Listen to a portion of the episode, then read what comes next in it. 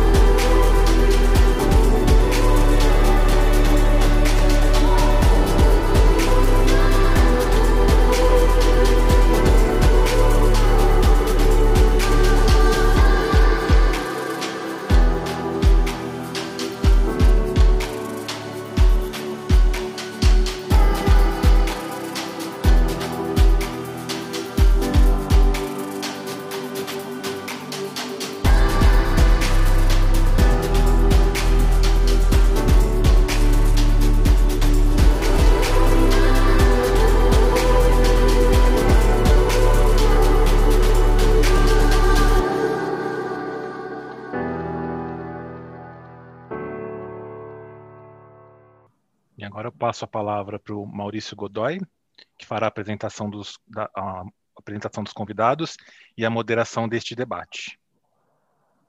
Maurício, nos ouve? Olá, obrigado, Luiz. Obrigado aí pela, pela apresentação. Bom dia a todos. Como meu colega Luiz disse, sou Maurício Godoy, jornalista da agência Canal Energia. Estamos começando agora a transmissão de mais um episódio do Energy Tech Talks, que é parte do Energy Solutions Show, um evento que é promovido e realizado pelo Grupo Canal Energia Informa Markets, né, e que nesse ano, por conta da pandemia de Covid-19, ocorreu de forma totalmente digital na semana passada, né. Esse, hoje, é, é, esse debate é um oferecimento da Huawei, né, e no episódio de hoje nós vamos falar sobre o armazenamento de energia em baterias, né, seus desafios, benefícios que podem proporcionar ao setor elétrico nacional. O armazenamento de energia em baterias é um tema que ganha cada vez mais força no cenário nacional, né? Por conta de suas características, entre elas a flexibilidade ao setor elétrico, né? Ainda mais agora que no início de 2021, ou seja, daqui a pouco mais de menos de dois meses, né? Ah, vamos ter o, a chegada do preço horário no âmbito comercial, né, do setor, né? Desde janeiro nós já temos a aplicação do modelo D100. Quem é do setor elétrico conhece esses termos, né? Que é um modelo de cálculo de preço horário, né, que já é aplicado na operação do sistema elétrico, no INS, e que atribui um valor à energia a cada meia hora. Né? É, em uma reportagem especial que publicamos agora recente no canal Energia, eu trouxe a expectativa do mercado quanto à introdução do preço horário no país. Né? E um dos pontos que os agentes apontaram foi que as baterias podem ter um papel, devem ter, não é podem, devem ter um papel importante nessa nova fase do setor elétrico, né, que caminha para um ambiente mais livre. Isso seguindo as diretrizes que o governo vem trabalhando acerca da modernização do setor elétrico, né. É, um dos pontos de destaque é que você pode ter maior previsibilidade no que diz respeito à curva de geração ou de demanda de energia, depende de onde você está, né? É, evitando assim os picos dos preços, né? É, novos produtos podem surgir a partir desse momento do setor com o uso das baterias. Outro elemento de destaque é o uso desses dispositivos atrás do medidor, o que se comumente chamam no mercado né, de behind the meter, né, onde o consumidor tem o maior controle sobre o seu ativo. E aí temos a geração solar como destaque nessa modalidade. Né? É, segundo dados da Agência Nacional de Energia Elétrica, que consultei um pouquinho antes de entrar nessa live, né, o país acabou ultrapassar 4 megawatts de potência instalada em micro e mini geração distribuída, espalhados por 321.354 usinas desse é, e desse total, desculpe, em potência, praticamente 97% são da fonte solar. A capacidade da GD começou em 2020 com 2 gigawatts, né, e já dobrou de tamanho nesse mesmo ano. Essa notícia, inclusive, foi divulgada ontem pela agência Canal Energia, né, que é o portal de notícias do setor elétrico do qual eu faço parte. Novidades não faltam nesse tema, né? Acho que é, isso é, é, bem claro, né? A gente tem desde 2016, quando a ANEL abriu uma consulta pública para regulamento, é, aliás, desculpe, desde 2016 houve uma chamada pública da ANEL, a de número 22, para projetos de armazena, armazenamento. E de lá para cá, a gente teve chamada para mobilidade elétrica, mas que aí está relacionada a baterias em veículos, o que não é o tema desse, desse episódio, mas que tem relação com armazenamento. Temos agora recentemente a consulta pública para regulamentar usinas híbridas, que a ANEL abriu, né? E onde as baterias podem ser o destaque. E tantas outras iniciativas privadas, né? Que inclusive trataremos hoje, né? Mas ainda há um porém nessa história toda, que é o custo das baterias, ainda mais com essa recente alta do dólar. Acho que mas, por outro lado, há novas tecnologias, materiais que estão em desenvolvimento em universidades em diversas regiões do mundo e que prometem trazer melhorias de capacidade, de eficiência. Né? E, bom, há uma gama de oportunidades que podem chegar por meio desses dispositivos. Acho que é bem, dá para afirmar isso, né? Uh, se pudesse, eu falaria por muito mais tempo por aqui sobre o tema, mas são os especialistas sobre esse mercado, sobre as aplicações e sobre o futuro do setor que são os nossos convidados para esse debate e que eu apresento agora. Estão conosco hoje o Renio Nakabayashi, né, que é gerente de produtos e soluções uh, Huawei Solar Brasil, né? O Gabriel Konzen, que é o analista da, de pesquisa energética da empresa de pesquisa energética, né? E o Renato Mondino, que é analista comercial na Micropower Commerce. Antes de começar, eu gostaria de reforçar o que já disse o meu colega Luiz, que o público pode e deve enviar perguntas e comentários pelo botão de Q&A, que está logo abaixo na tela da plataforma Zoom. Então, é, para começar essa conversa, eu chamo o Rênio, que tem uma apresentação breve para nós sobre a tecnologia que a Huawei está trazendo aqui ao país, né, que já foi lançada em outros países. Né? Rênio, por favor, a palavra é sua. Bom dia, pessoal. Bom dia, Maurício Godoy. É um prazer estar aqui com vocês para falar sobre o assunto de armazenamento de energia. Eu tenho uma breve apresentação. É, deixa eu compartilhar minha tela aqui.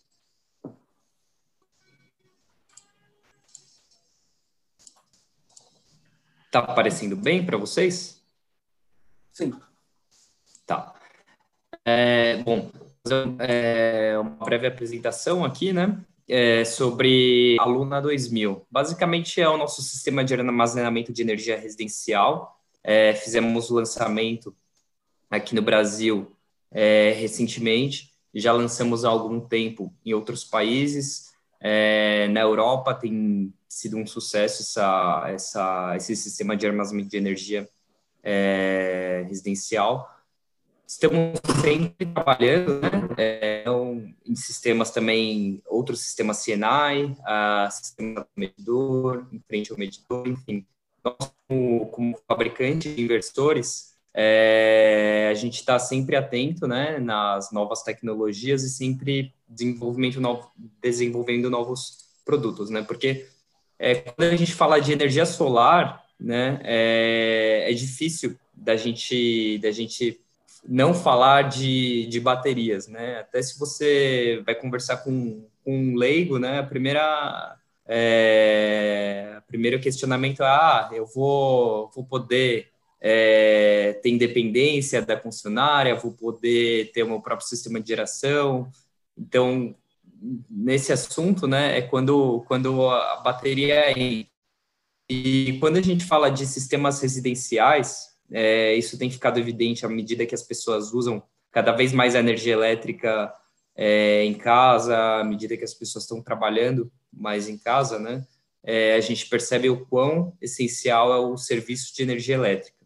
E hoje mesmo, né? É, a gente está fazendo uma live aqui, cada um da sua casa. Se a gente ficar sem energia elétrica, por exemplo, é, o roteador aqui para de funcionar, enfim, a gente poderia ter um problema de transmissão. Então, os sistemas de energia elétrica, eles eles são críticos, né? E à medida que a gente vai dependendo mais da tecnologia, que a tecnologia vai evoluindo, eles passam a ser cada vez mais importantes. Nesse sentido, a gente traz aqui o, um ponto, né? Que, que é o, a, o principal recado, né? Em relação ao nosso sistema de, de armazenamento de energia, que é o seguinte: não se preocupe com a falta de energia, né? É, é um sistema que é, ele pode trazer uma economia, né? Porque você está tendo geração de energia solar, você tem a possibilidade de utilizar otimizadores, todo o sistema completo, você tem a possibilidade de ter as baterias e a possibilidade de ter um backup, né? Para alimentar a sua carga. Então, se a rede elétrica ficou fora, a gente tem uma visão aqui parecida com a dessa foto, né? Basicamente um bairro inteiro aqui apagado, né?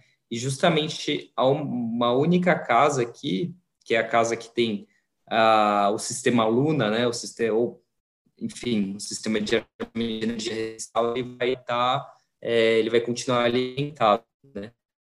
É, nesse sentido também a gente é, como empresa, né, fornecedora de equipamentos aqui, é, começamos no, na energia solar, né, aqui com os inversores. É, lançamos os otimizadores, é, temos os medidores inteligentes, os smart dongles para fazer a comunicação dos inversores é, para fazer uma conexão Wi-Fi. Agora, recentemente, temos o sistema de armazenamento de energia. Então, hoje a gente não enxerga mais é, é, esse mercado de energia solar como um mercado de oportunidade de fabricar inversores e fornecer, porque no fundo, fabricante de inversores existem vários, né? É, hoje no mundo e cada vez a gente vê esses equipamentos com custo mais baixo, mas a, o que a gente enxerga hoje no mercado de energia solar é, é uma oportunidade para fornecer uma, uma solução completa e fornecer uma experiência agradável né, para o usuário, que no final das contas é ter um sistema de armazenamento de energia com um design interessante, que o, que o usuário tenha, tenha vontade de colocar aí é, exposto né, na sua própria residência, um sistema, um inversor que tenha um design que, que seja fluido com a bateria, que tenha boas características técnicas, mas que também traga uma experiência agradável. Então, é, a gente não olha para esse ponto, ah, nós queremos um sistema é, para diminuição de custos, né, estritamente. Está fazendo aqui um sistema que vai agregar, né, é, valor para o usuário também nesse sentido, né? É, de trazer experiências agradáveis, possibilitar que ele não fique sem energia elétrica, né? Porque como mensurar, né, essa falta de energia elétrica, por exemplo? É, é um, um, ganho intangível. É, ele pode ser muito mais, né? Existe um método, né? Acho que o Gabriel vai comentar isso um pouco, é, do custo, né? Do não suprimento, mas Será que esse custo de não suprimento ele reflete o que o usuário enxerga, né, na verdade? Ou será que se ele tiver num determinado momento em que energia elétrica é estritamente necessária, será que ele vai, vai e ele tiver uma falta, será que ele vai se sentir bem, né? Então, é nesse ponto. E aqui são algumas características técnicas da Luna, né? Basicamente, o sistema ele é composto por um módulo de potência aqui, é, e que a gente tem aqui compondo esse módulo, né? é, o famoso BMS, o Sistema de Gerenciamento da Bateria, e um conversor DC-DC, né? E aqui a gente tem os módulos de baterias, né, com 5 kWh cada um. Então, é, é, um sistema modular, a gente pode usar um, dois ou três módulos a cada módulo de potência. Então, e a gente pode colocar é, até dois módulos de potência em paralelo, com até três módulos de energia cada um deles. E algumas vantagens aqui é, não posso deixar de falar também do, do produto na, de forma comercial, mas é, é importante apresentar essas vantagens, né? É, porque a gente pode colocar baterias, né, com estado, né, é, state of health que se diz, na verdade seria a medida com o passar do tempo a bateria vai se se degradando, né? É, fazendo uma analogia aqui com os módulos fotovoltaicos, mas isso é natural, né? Qualquer sistema de baterias tende a se degradar conforme os ciclos vão acontecendo, conforme o uso. Então, é, vai chegar um determinado momento que a bateria não vai estar 100% da sua capacidade máxima. Então, você vai conseguir carregar, por exemplo, 60% daquela capacidade. Se você misturar, colocar baterias né, é, juntas em paralelo, a bateria que vai ter o pior estado, né, ou, uma limitação que vai, vai estar mais degradada, vai limitar as baterias novas. Isso seria um, um sistema tradicional de energia, né, quando você coloca as baterias em paralelo. É, por outro lado, o nosso sistema de controle ele possui controles independentes para cada um dos módulos, de forma que é, se permite que é, conectados, né, os módulos de bateria eles tenham é, diferentes estados né, de, de vida útil. Então, você pode colocar aqui, por exemplo, baterias novas com baterias velhas. Você pode colocar primeiro só um módulo de energia e, à medida que o tempo passa, você pode sentir a necessidade de expandir esse sistema e colocar um módulo a mais, dois, a dois módulos a mais, ou até um módulo de potência adicional. Então, é algo que, que a gente enxerga como valoroso para o usuário ter essa opção de flexibilidade também. É, aqui só comentando, né? Então, é, é um resumo do que eu comentei. A gente tem até a possibilidade de colocar até dois módulos de potência por inversor, né? Se você quiser, você pode adicionar mais inversores, com, cada um com dois módulos de potência em paralelo, e formar sistemas aí até 30 kWh é, e 10 kW de potência, né? Então, é uma característica aqui que, desse sistema que traz várias possibilidades, tanto em potência quanto em energia, né? E lembrando que a gente trabalha aí com, com baterias que têm a capacidade de até 100% né, de DOD, que é profundidade de descarga do sistema. Tá? Uh, aqui é algo que a gente enxerga bastante no solar, né? É a relação DC-AC. Quando você tem um sistema de armazenamento de energia, você pode ter uma relação DC bem mais alta, ou seja, você, você pode ter uma relação de 2 para 1, não de DC ratio é, até 10 kW de potência, é, potência pico, por exemplo, nos seus módulos, e 5 kW de inversor. Por quê? Uh, em um determinado momento em que você está suprindo 5 kW na sua carga, e você tem 10 kW de potência pico, você poderia colocar esses 5 kW adicionais, é, esses 5 kW adicionais na sua bateria, né? De forma que você use esse, essa potência excedente para carregar a sua bateria. Tá? Ah, e aqui são, só mencionando, né, a, a, Huawei como empresa de telecom, empresa de tecnologia, é, valoriza muito a questão de sensoriamento também, é, a questão de segurança, né, então nós trouxemos, é, optamos pela, pelas células de lítio ferro fosfato, as mesmas utilizadas nos veículos elétricos, né, principalmente pela, pela capacidade, né, é, e pela, pela estabilidade que essa, essa tecnologia traz. E temos um, um sensoriamento muito é, avançado também, é, com, oito sensores por módulo, né, para poder acompanhar a temperatura e garantir a segurança desse sistema. Então, é, bom, é, aqui foi só trazer em linhas gerais mesmo o sistema de armazenamento de energia que a gente recém lançou aqui no Brasil.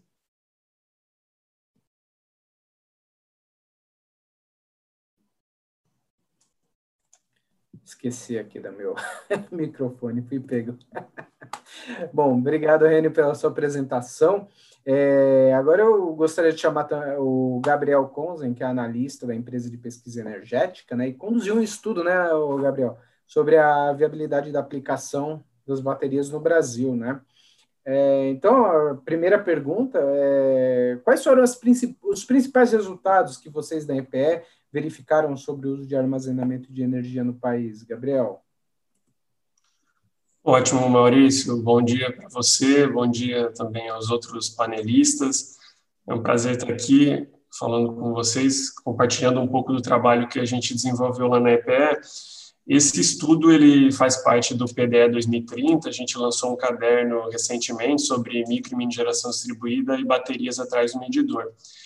E o Renio já comentou um pouco sobre a tecnologia que eles fornecem e ele focou bastante na parte de, de backup, né? de, de não deixar o consumidor sem energia, que eu acho que é uma, uma é, é um, um, produto valioso para o consumidor, mas como ele mesmo falou, é um pouco difícil de você quantificar o quanto vale isso para cada consumidor, porque dependendo do consumidor, ficar sem energia tem um valor e para outro tem, tem outro. Então, como uma análise inicial, nós na EPR estudamos três aplicações, olhando mais para a questão de fazer uma espécie de arbitragem com essa bateria, de o consumidor ganhar dinheiro com essa tecnologia. E é isso que eu vou mostrar para vocês.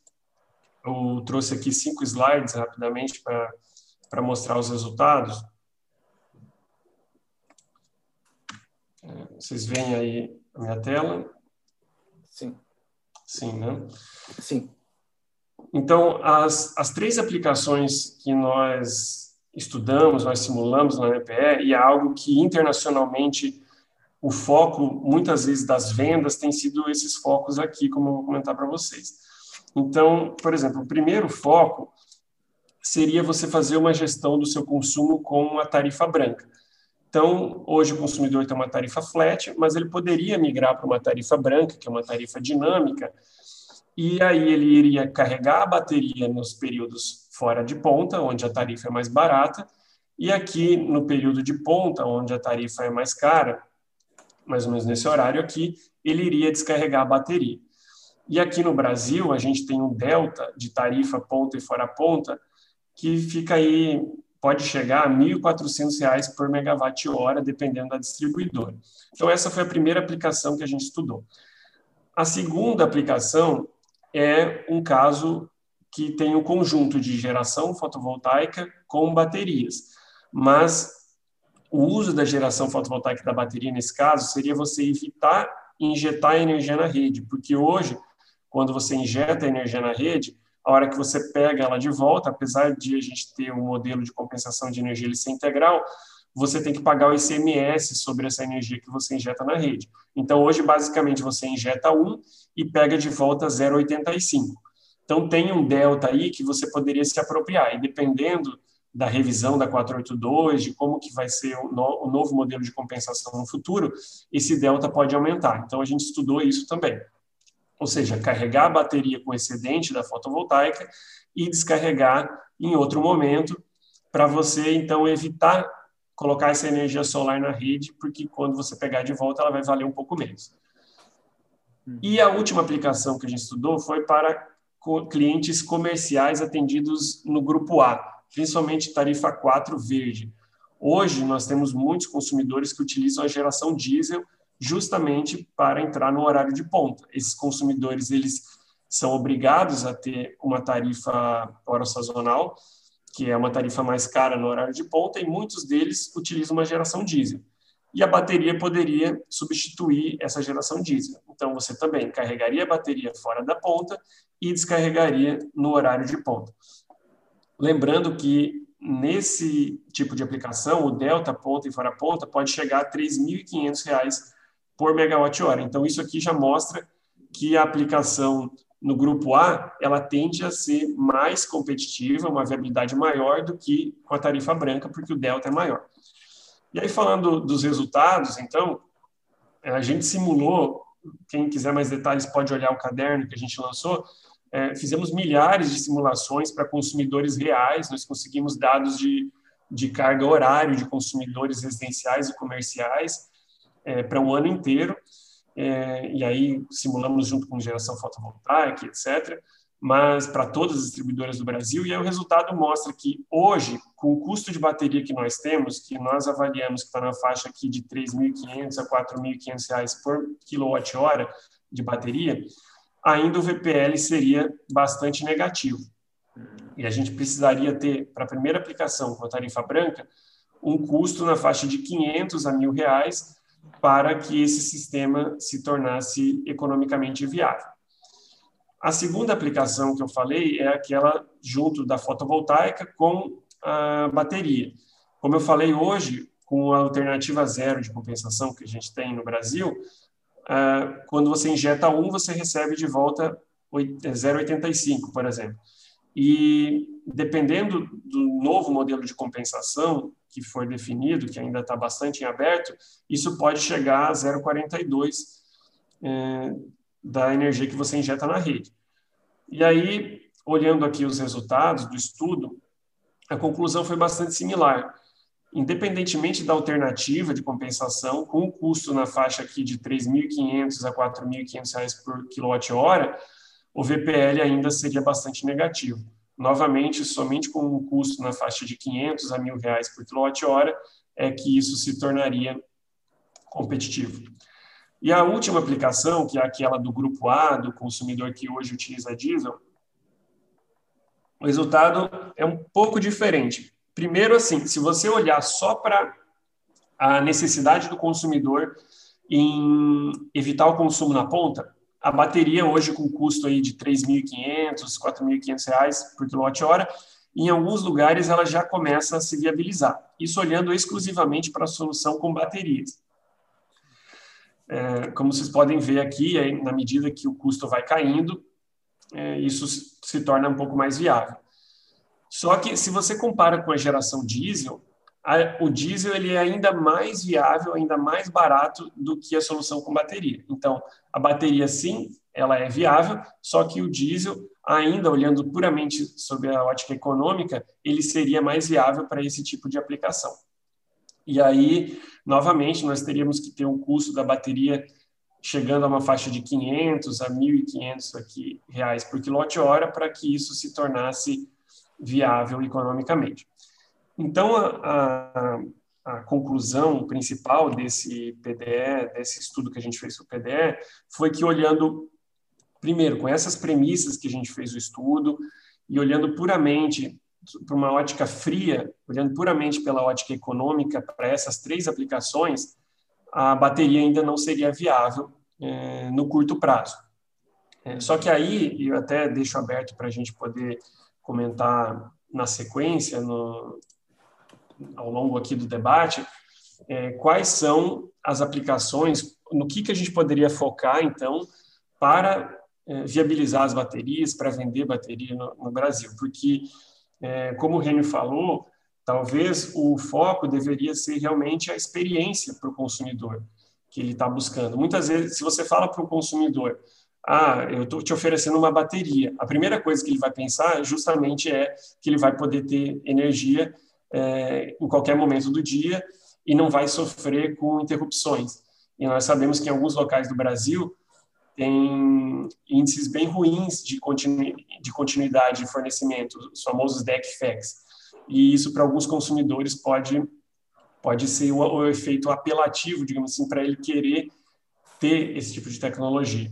Ou então, falando do consumidor comercial, de, do, da comparação com diesel, muitas vezes o diesel tem o problema da logística do combustível, do ruído, ou então de emissões também.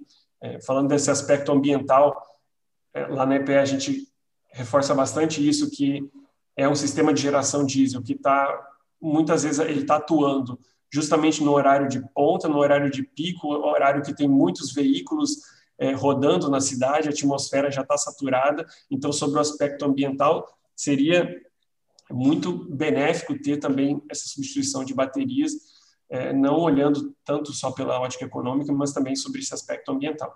Então, acho que tem aí N outras aplicações que, que podem ser abordadas, podem ser buscadas, e acho que o Renato pode comentar também melhor de como que eles estão vendendo esse tipo de tecnologia para os clientes deles, é, para sair um pouco dessa visão, essa análise fria só da parte econômica e olhar também para outros aspectos.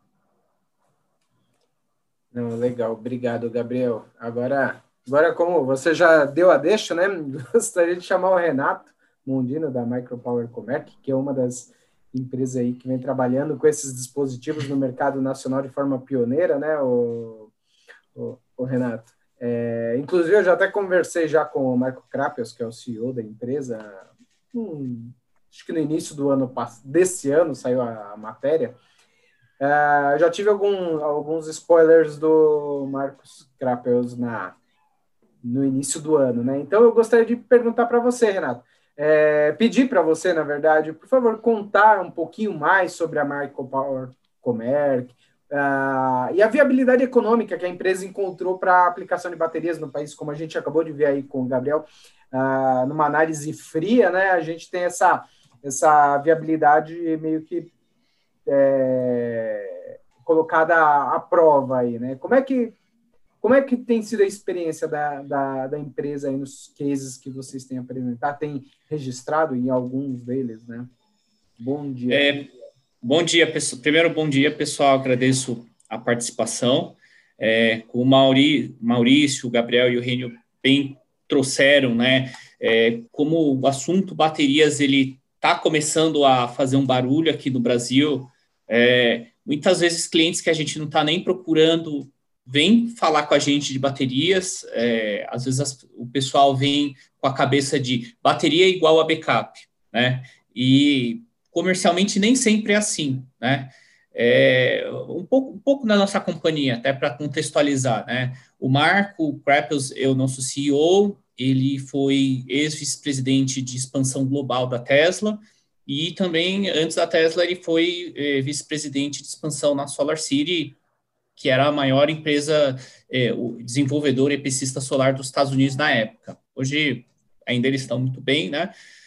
É, então, assim, o Marco ele, ele tem um background muito forte de armazenamento, de solar, de implantação de energias renováveis, de financiamento dessas energias, porque é, tanto solar quanto bateria são investimentos volumosos e assim mais do que você ter a tecnologia, você tem que ter o capital e você tem que ter o capital que faça essa tecnologia competir, né? Então, o Marco ele estruturou muito bem esses projetos nos Estados Unidos.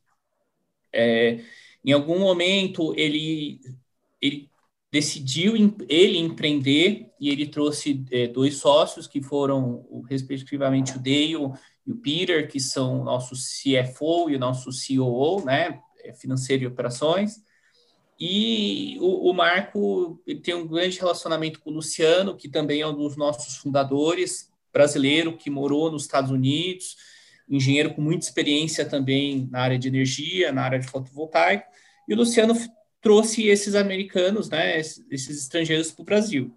Chegando aqui, é, a ideia deles, em, durante o mapeamento do mercado, era se unir a um parceiro já local bem consolidado, que nesse caso foi a Comerc, que é a maior gestora de mercado livre do Brasil. Tem é que ela é amplamente conhecida no mercado, respeitada, gera conteúdo, tem startups como a Megawatt que geram conteúdo no mercado de energia, e além, da, obviamente, da carteira da Comerc, que é, esses, esses investidores viram um grande potencial. Então, a, a, assim, a, a história da Micropower também se confunde um pouco da minha história, porque eu trabalhei na Comerc, vi a chegada de, dessa nova oportunidade, me interessei, é, bati na porta lá do pessoal e fui muito bem recebido. Assim, tem, já estou indo para o meu segundo ano de micropower, né? E assim mudou. A gente se reinventa muito, né? O nosso mercado ele é muito dinâmico. A gente acompanha muito o que acontece no Brasil. É, no ano passado, a gente teve a entrada da Siemens é, numa divisão de serviços financeiros que faz investimento em é, startups de inovação. Esse ano a gente teve a entrada da Equinor. Então, assim, é, hoje nós somos uma companhia muito bem fundamentada em questão societária, né? É, temos todo o suporte de engenharia da Siemens por trás de nós, é, temos a Equinor como uma empresa que está querendo entrar muito em renováveis, né? É, então, assim, quando o, o, o Marco e os sócios dele vieram para o Brasil, inicialmente eles estavam na cabeça fazer um pouco do que já se fazia nos Estados Unidos, que é nada mais do que arbitragem de tarifa. Né? Lá existe uma arbitragem um pouco mais dinâmica que é daqui. Hoje, por exemplo, na distribuição a gente tem uma arbitragem que ela é meio escrita em pedra, olha, as pontas é das 6 às 9, né, das 5 às 8, hoje, hoje é definido. E lá fora, essa ponta ela segue mais a, a demanda real, né? Coisa que provavelmente vai acontecer aqui em algum momento, né? A gente teve aí casos, se eu não me engano, foi em 2015, onde é, o blackout aconteceu às três horas da tarde, não aconteceu às seis, né? Então, assim, é, em vista disso, ele, eles vieram, né, inicialmente com esse mindset. É, vamos procurar clientes conectados em média tensão, estão pagando tarifas absurdas na ponta vamos resolver isso com bateria. Eu ponho uma, faço um investimento, ponho uma bateria que vai é, se carregar no fora ponta, né, onde o cliente tiver ali um espaço de demanda, e ela vai entregar energia na ponta e a gente vai ganhar dinheiro com esse delta de economia. É, e, é, essa foi a primeira aplicação assim que eles é, identificaram naquele momento que fazia sentido, né? Obviamente, a, a, é, eles já vieram com um plano de negócio de começar a expandir os produtos oferecidos no mercado, né? Então, é, iam, eles iam começar né, no peak shaving, é, com o tempo iam, a gente vai abordando as distribuidoras, com o tempo a gente vai olhando as micro-redes, e quem sabe um dia até o consumidor final, residencial, né? Mas até por conta de nós sermos uma startup bem estruturada, mas que a gente precisa é, causar um impacto no mercado, a gente acaba olhando projetos maiores. Por isso que a gente acaba olhando inicialmente o cliente que ele está é, tá no grupo A4, está na média tensão, em alguns casos até o A3, um cliente que ele tenha pelo menos um consumo de 1 megawatt-hora na ponta ao dia, né? Assim a gente consegue viabilizar um projeto de bateria de 1 megawatt-hora, é, é, a gente consegue aprovação com os nossos investidores, e a gente já, é, ano passado, conseguiu alguns bons resultados, né? É, como a gente depende, e óbvio, o Mercado Livre ele é uma realidade. Se o consumidor ele tem consumo, e ele tem um consumo acima de 80, 90, 100 mil reais na conta de energia ao mês, ele vai para o Mercado Livre. Né? Isso é um movimento natural. Ele indo para o Mercado Livre, ele paga mais barato na energia, ele eventualmente vai ter o desconto nas tarifas é, de distribuição por conta da energia incentivada, né? Já não vai ter o delta é, do, da energia, mas ainda assim ele vai enxergar o delta é, da distribuição né? A não ser que ele compre o Mi 100, que nem sempre vale a pena, né? Grande parte do mercado consome e 5, ainda assim existe um delta. Então, é, já ciente disso, a gente começou, né, uma prospecção muito forte no mercado. É, no Brasil, quem é do mercado de energia sabe que tarifa de uma distribuidora não tem nada a ver com a outra, né? Varia muito, né? É, você varia muito e até faz sentido, porque se você pegar uma distribuidora numa área super populosa, ela consegue diluir o investimento dela muito mais fácil do que uma distribuidora num estado muito grande com a população né, esparsa.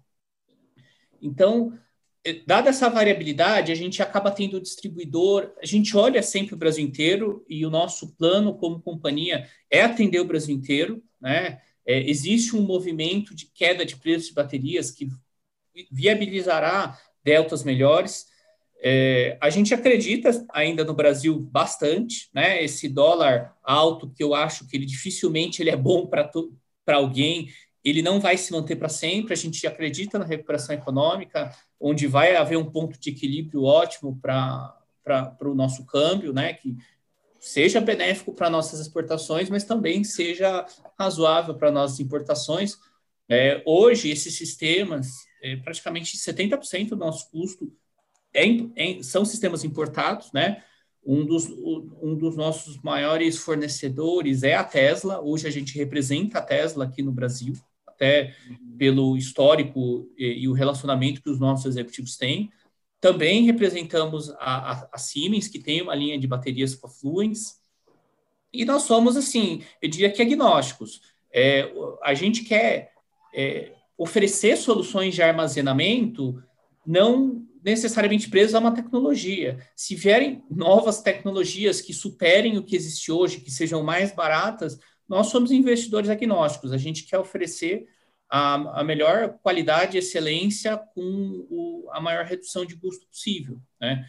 Então, é, em face disso, inicialmente a gente começou a. A gente é uma empresa de serviço, né? É, nós, eventualmente, a gente pode vir a vender equipamento, vender soluções, mas o nosso core é uma empresa de serviço, então é, nós somos uma empresa focada em CAPEX zero para o nosso cliente, né, onde a gente faz um investimento e o cliente nos paga por, pela energia entregue, um, seria um PPA mesmo. Né? É, dessa maneira, a gente consegue é, atrair mais investidores, atrair mais capital, né, estruturar o nosso negócio. Então, assim, inicialmente, a gente procura, procurou e procura clientes que estejam no comercial com um certo consumo, em certas distribuidoras, como, por exemplo, a Coelba, a Celpa, a Enel Rio, que tem tarifas é, na média tensão bem altas, né? Uma, uma ponta, uma relação ponta fora ponta acima de 2.000, acima de 1.500, depende se o cliente ele paga ICMS ou não paga, né? Isso também impacta bastante né, no gross up da, das tarifas. Então, com isso, assim, é, nós conseguimos, por exemplo, no passado, a gente fechou um contrato com um shopping na região da, da Coelba, também com a bateria de aproximadamente 1,6 megawatt-hora de capacidade, né, para ciclos diários. É, eles são cliente A4 Verde, esse sistema ele já está entrando em operação, logo mais vai sair na mídia, né, aí vai, vai para domínio público. E assim, é, a ideia desse sistema, ele fazer o que foi trazido, né, pelo Gabriel e pelo Rênio. Ele vai se carregar no fora ponta e vai descarregar na ponta podendo eventualmente oferecer um backup, né? Porque uh, para backup você precisa de duas coisas, você precisa de energia e potência, né? Você tem que ser capaz de atender uma potência. Então, se o cliente ele fala, poxa, é, eu não preciso de backup de tudo, mas é, aplicações críticas, poxa, no meu shopping, a minha luz e o meu ar-condicionado não podem parar, né? Então, é, meus elevadores. Então, a, eventualmente, um sistema que ele se viabilize para é, entrega de energia na ponta, ele consegue trazer com ele muitos outros serviços que são intrínsecos ao sistema de bateria. O backup, uhum. ele é um deles, é, correção de fator de potência é um serviço que o sistema de baterias, através do inversor, né, com a injeção de energia reativa, consegue fazer a correção de Saxwell, né, variações de curta duração de tensão, a bateria consegue fazer. Então, assim, a bateria, é, de uma maneira até é, um pouco leiga, ela consegue limpar o sinal da rede, né, estabilizar o sinal da rede. A gente tem é, muitos clientes que nos abordam, principalmente clientes industriais, que eles falam: o meu problema não é que eu fico uma hora sem energia. O meu problema é que eu tenho uma falta de meio segundo é, um, uma queda tão, tão rápida que os meus equipamentos eles entram em parafuso, eles desligam e eu demoro meia hora para voltar, e com isso eu perco muito dinheiro. E esse cliente é, ele está sendo prejudicado porque ele não tem nem como correr, recorrer à legislação, porque a legislação vai falar, olha, falta de energia é menos de três minutos. É, uhum. O seu um segundo de falta de qualidade, ele não entra né, nos indicadores. Então, é, a solução de baterias também, ela consegue entrar é, nesse universo. É, aí, se o cliente, a necessidade dele é o backup, é a estabilização da rede, mesmo que ele não esteja numa distribuidora é, das nossas favoritas nesse momento, eventualmente a gente consegue atender ele, porque aí a métrica acaba sendo outra. A métrica não é qual é a minha tarifa, a métrica é qual que é a minha perda qual que é o custo da minha linha de produção ficar desligada meia hora, de eu ter que jogar fora o que eu estava fazendo, da minha máquina estar tá amassando uma chapa e ela parar e eu perder a, a chapa. E... Então. É, entra no. É, desculpa te claro. cortar, mas entra justamente de, naquela, naquela questão do custo, né? Que o René acabou de falar, né? O quanto custa, não é, tirando essa análise fria do, da, da EPE, né? É, cai naquela questão do, do custo de oportunidade para a empresa, né? Se isso vale a pena, né? Aí você tem eu, um, uma, eu, uma equação financeira bem mais ampla, sim, né? Porque se o cliente fala, olha, eu perco é, X milhões com essas quedas de energia e não tem o que eu fazer, não tem para onde eu correr, e você me uhum. traz uma solução que resolve 99,9% do meu problema, e é, ela custa 20% a menos, então, é, assim, é, mais do que economia é a paz de espírito é, do empresário no negócio dele, né? É, porque, assim, a pior, a pior, coisa que tem para um negócio é a falta de previsibilidade. hoje hoje está tudo bem, amanhã pode não estar. Tá. Então, é, isso acaba sendo um produto. Óbvio, se a gente consegue uma distribuidora com tarifas interessantes, a gente consegue oferecer as duas coisas, né? É, a solução de baterias para um cliente onde a gente está gerando economia na ponta, ele acaba tendo um dimensionamento um pouco diferente de um cliente só para backup, né? Um cliente só para backup, em geral, você oferece a potência que ele precisa, e ele precisa de mais do que a potência, ele precisa da potência rápido, em, uhum. em milissegundos, por questão da sensitividade da aplicação dele. Mas em questão de energia, em geral, você não oferece uma, duas horas de backup. Você vai mapear é, a necessidade dele, o quanto realmente é, o, o, ele vem sendo impactado no, no, histórico dele. Em geral, backups de 5 a 15 minutos, eles resolvem uma boa parte do problema, né? Porque acima disso, é, já começa a entrar nos indicadores da distribuidora, aí quem não quer ela, é distribuidora. Exatamente. Então, assim, eu não preciso oferecer um backup de meia hora, sendo que acima de alguns minutos, três, quatro, três minutos, se eu não me engano, a distribuidora ela já começa a ter as penalidades, né? Então, é, com isso, às vezes, uma solução não tão cara, ela consegue varrer uma grama de produtos. E aí, às uhum. vezes, os clientes vêm falar, poxa, mas o diesel, ele também faz backup. O diesel, ele realmente, ele faz backup, um backup sujo, um backup custoso em, em operação, né? Só que ele não faz backup rápido.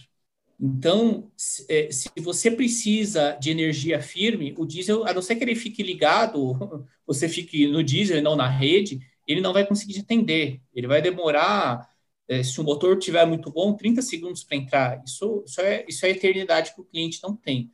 Então, é assim. Essa mesma questão de um pequeno espaço que desliga equipamentos de milhões podem. Exatamente. Né, Exatamente. Você perde a produção. Da... Então então a bateria ela faz, ela faz essa ponte muito bem, né? É, é, é, é ela seria entre aspas um no break, né? Você teria não interrupção. Então é, a gente a, a, gente entrou no Brasil, né? Olhando esse behind the meter, é, tivemos sucesso fechando alguns clientes, principalmente comerciais, shopping na Bahia, é, vocês viram, na, isso eu posso falar porque está, está na mídia, nós fechamos um porto na Vale, no Rio de Janeiro, onde a aplicação também é na ponta. É, em, em, geral, né, a, a gente, a, a, gente, a gente gosta de atender a ponta para clientes que estão na tarifa verde, porque uma das vantagens né, do A4 verde é se a bateria ela vier a não atender uma parte da ponta, ele sempre pode comprar da rede e ele não vai ter é, nenhum malefício, né? Ele só não vai economizar aquele pedacinho. Então, se a bateria ela é de 1 megawatt-hora e num dado dia o cliente consumiu 1.2, esse ponto 2 vai vir da rede, sem problema nenhum, né? Essa é uma das vantagens. Mas é, para alguns clientes, a gente começou a, a observar a, a, que, mesmo se eles for, fossem azuis, né, a 4 azul, a 3 azul, a gente tinha um produto para eles, né? Por exemplo, um cliente A3, ele só pode ser azul, não existe A3 verde. Só que muitos desses clientes pagam uma demanda na ponta também muito cara. E ele não tem o que fazer com a demanda, porque se você é A4 e você pode não usar sua ponta, você não usa, você não tem a cobrança da TUSD. Agora, a demanda ela é um compromisso com a distribuidora e você não pode ficar mudando a demanda muitas vezes. Dependendo do grupo, você pode fazer a cada seis meses ou mais. É, então, assim, a, a, e, e, nem sempre a, a, demanda máxima é a demanda média. Muitas vezes o cliente precisa de uma demanda máxima, é, só que na média da, da, das horas de utilização ele vai usar muito menos que aquilo. Então, ele, está so, ele, ele é obrigado a ficar sobrecontratado com custo fixo. Né? Uhum. Então, é, um outro produto que a gente tem é, para aplicação de baterias. Então, mas só, só um pouquinho aqui, a gente tem, está chegando algumas perguntas, a gente tem diversos, a gente vai chegar lá, a gente chega lá dos produtos. é que eu quero, porque, como eu já sim, até sim. comentei no início, né, um universo de alternativas, né, de, de possibilidades que as baterias trazem para esse mercado. Até porque é um mercado novo, né? Isso Exato. a gente não tem muito esse negócio, uh, bateria. Até eu lembro de eventos do canal Energia que o pessoal comenta: ah, onde fica a bateria? Fica do lado de fora. Para quê? Para você mostrar para o seu vizinho: ó, eu tenho, é igual o carro, né? carro você deixa na frente, existe uma história onde o carro fica na frente na sua garagem porque é para mostrar. É aquela coisa, ainda tem esse, esse Sim. por ser um, um mercado novo, né? E por ser esse mercado novo, né? Eu acho que é, eu queria só é, pegar e trazer é, algumas dúvidas aqui que eu fui anotando, as suas também, Renato. Você trouxe um monte de dados aí que eu ainda gostaria de, de ampliar essa discussão.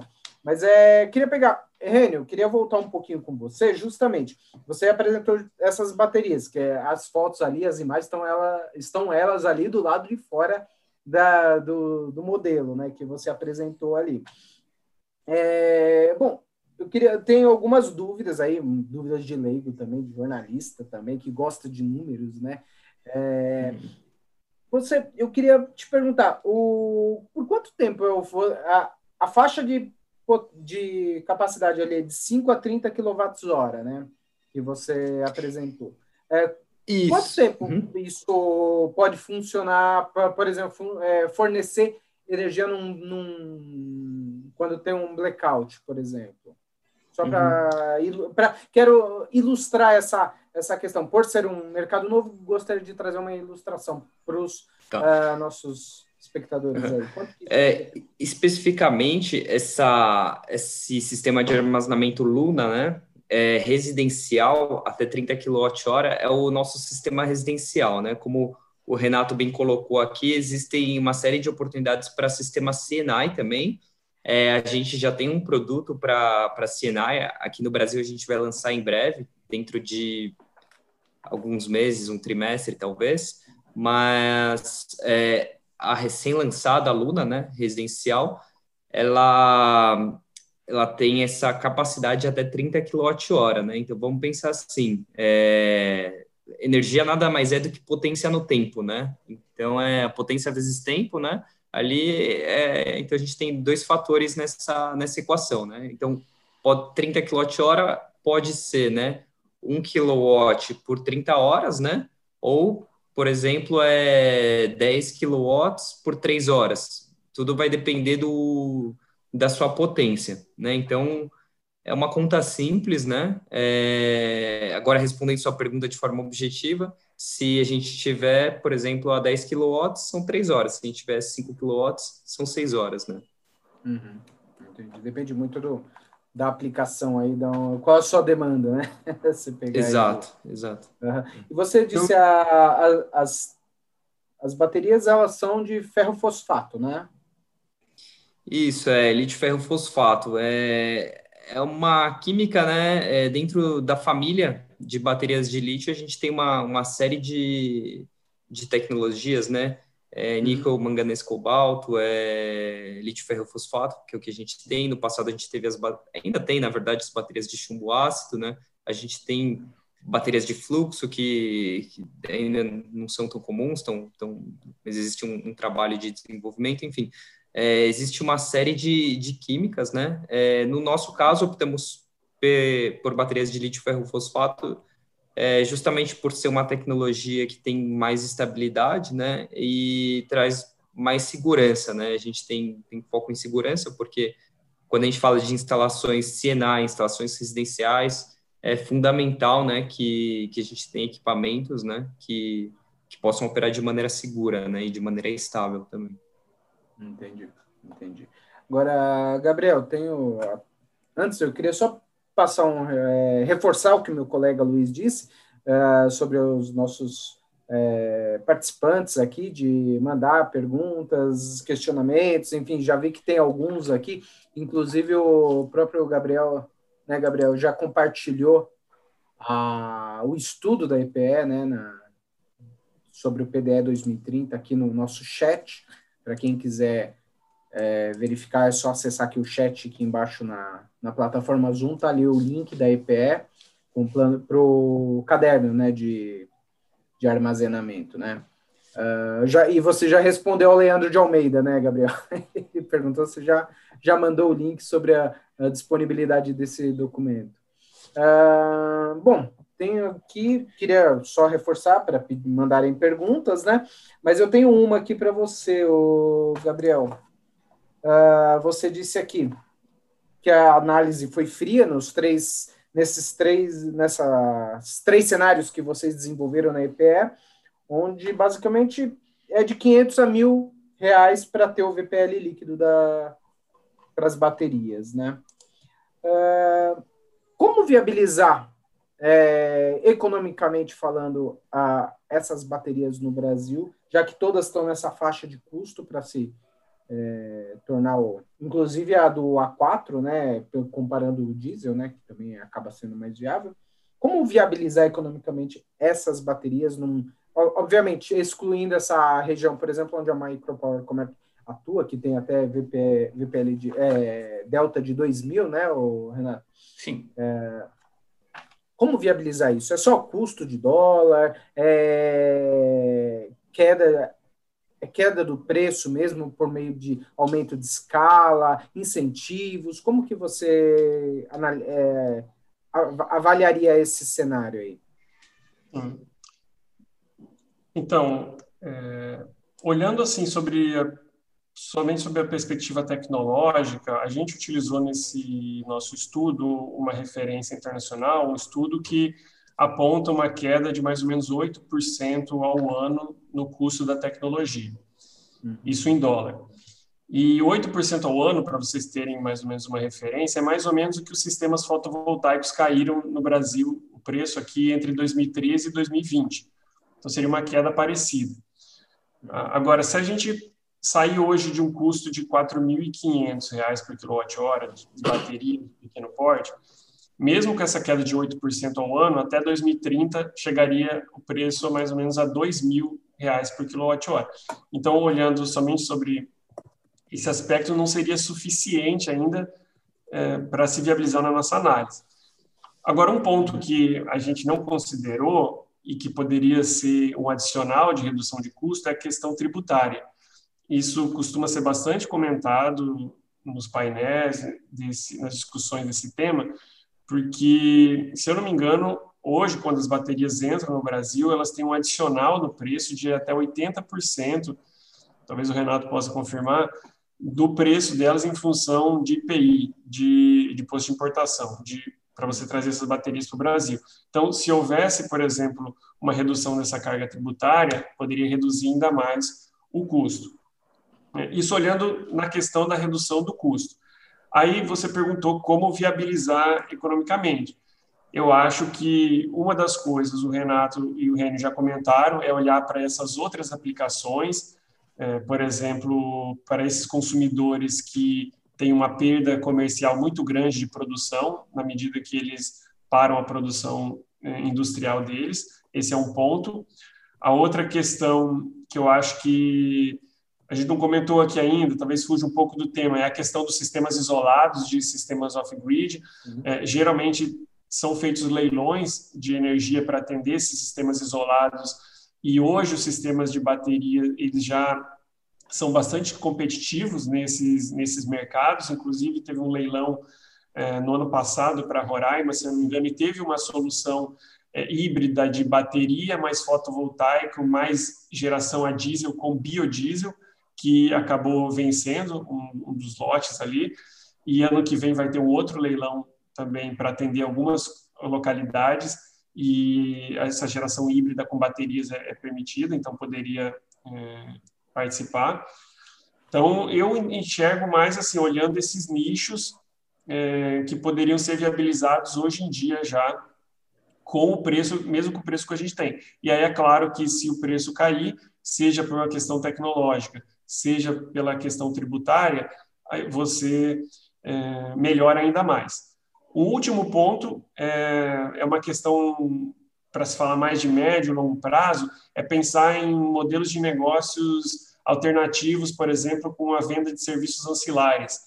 É algo que em alguns países já é possível você, é, consumidor de pequeno porte, é, com geração distribuída, com recursos distribuídos, você principalmente através de um agregador, você ofertar serviços ao mercado, por exemplo, serviço de serviços ancilares.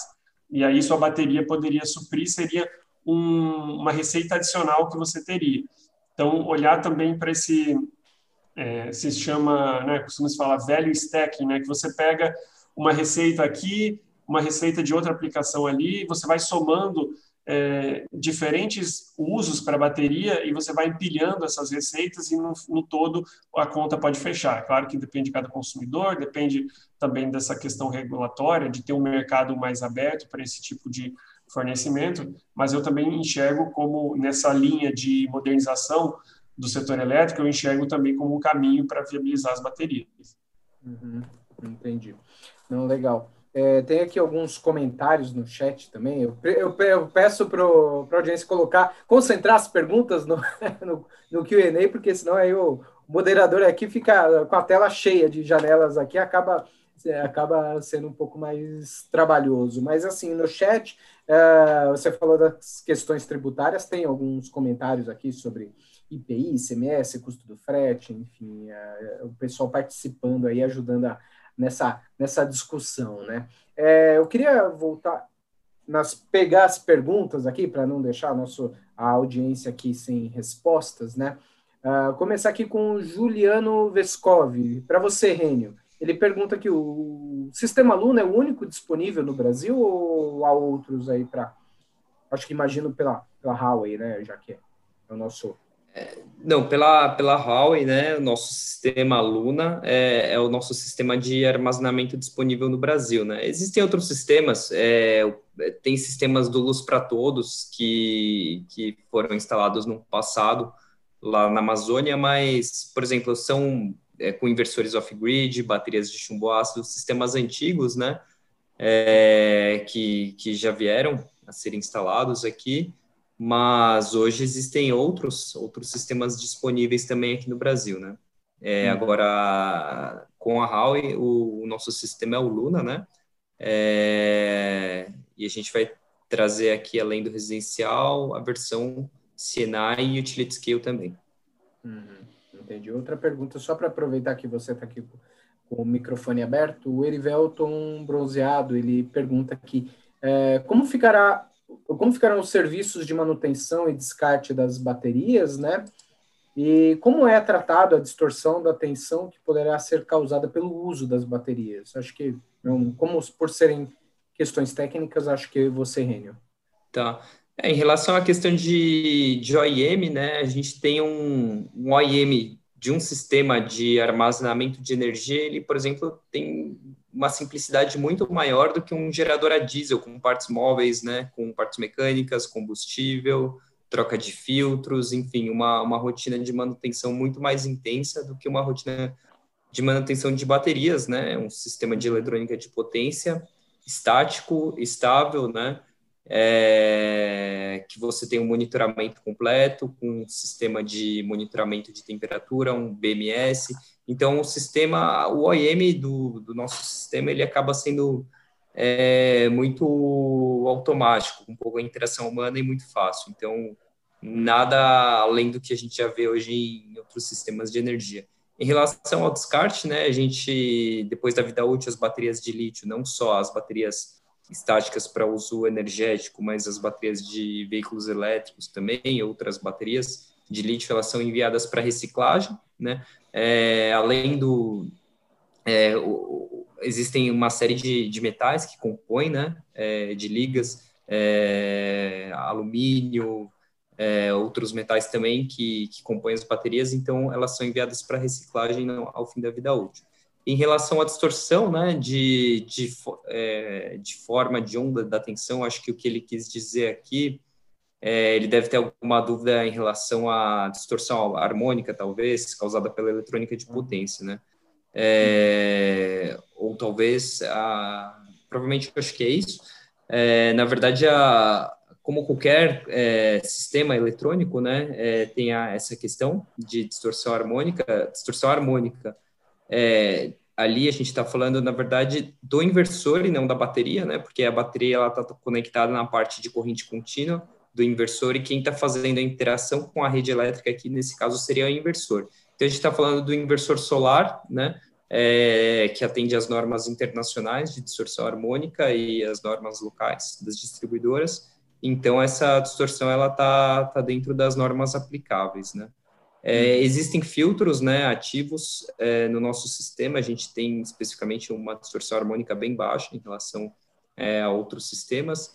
E sobre ainda no, no âmbito de, de, de qualidade de energia elétrica, no sentido de qualidade do produto, é, como o Renato bem mencionou também, os sistemas de armazenamento de energia, eles podem é, controlar a tensão também, fornecendo ou absorvendo potência reativa é, de forma muito rápida, né, em alguns milissegundos, então a gente consegue manter né, é, o nível de tensão no caso de um afundamento de tensão é ou no caso de, um, de uma sobretensão temporária. Então, o sistema de armazenamento de energia consegue, na verdade, é, além de tudo, é, fornecer um suporte de, de reativos, um suporte de tensão para a rede elétrica também.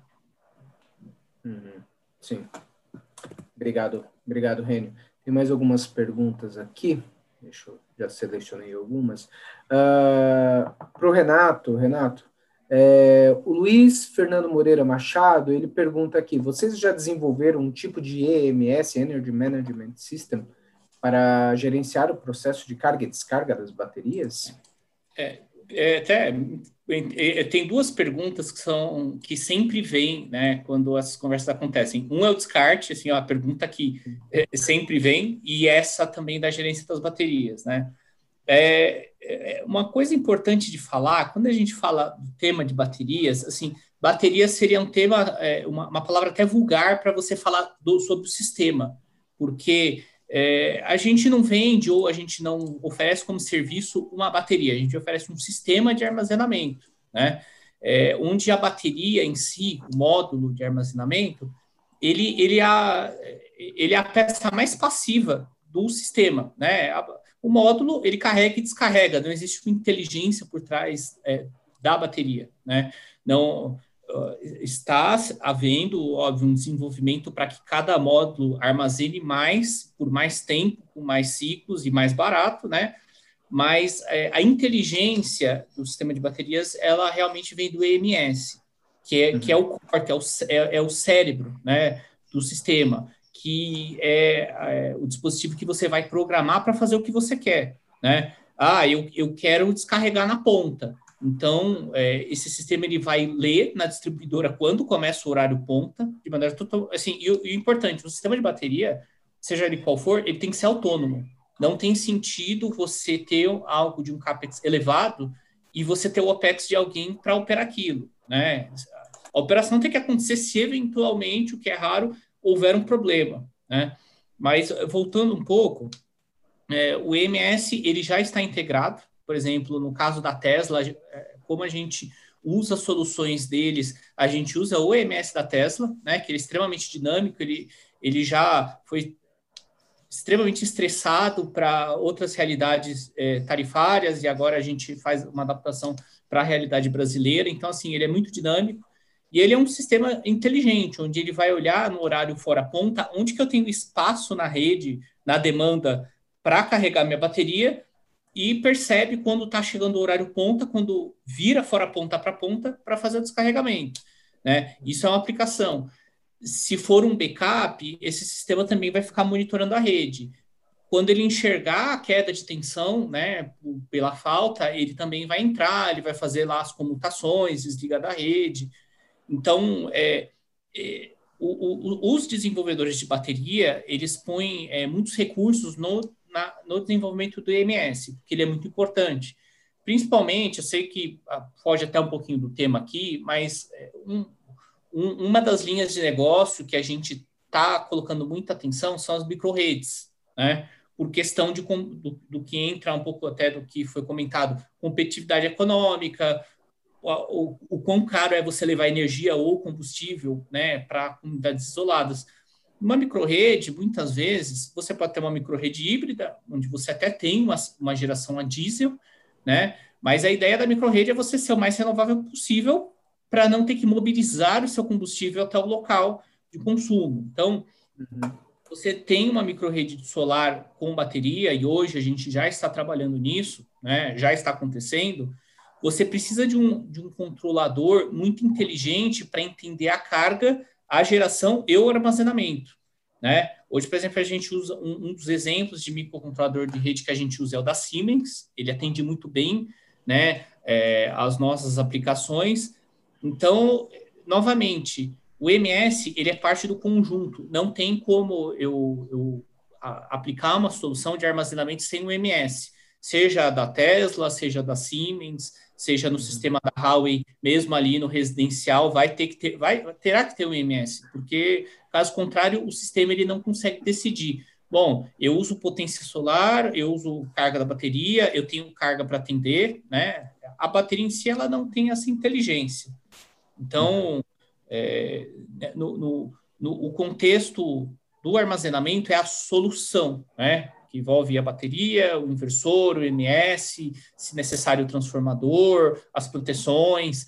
É, tem que realmente ser um turnkey de armazenamento. Né? Em geral, quando a gente aborda os nossos clientes oferecendo o serviço, é, eu, eu, eu, trago todo esse investimento. Né? Não tem sentido eu falar para o cliente, olha, eu ponho uma solução de armazenamento, mas então você tem que investir um milhão aqui, porque você tem que mudar a sua fiação, é, né? não tem sentido.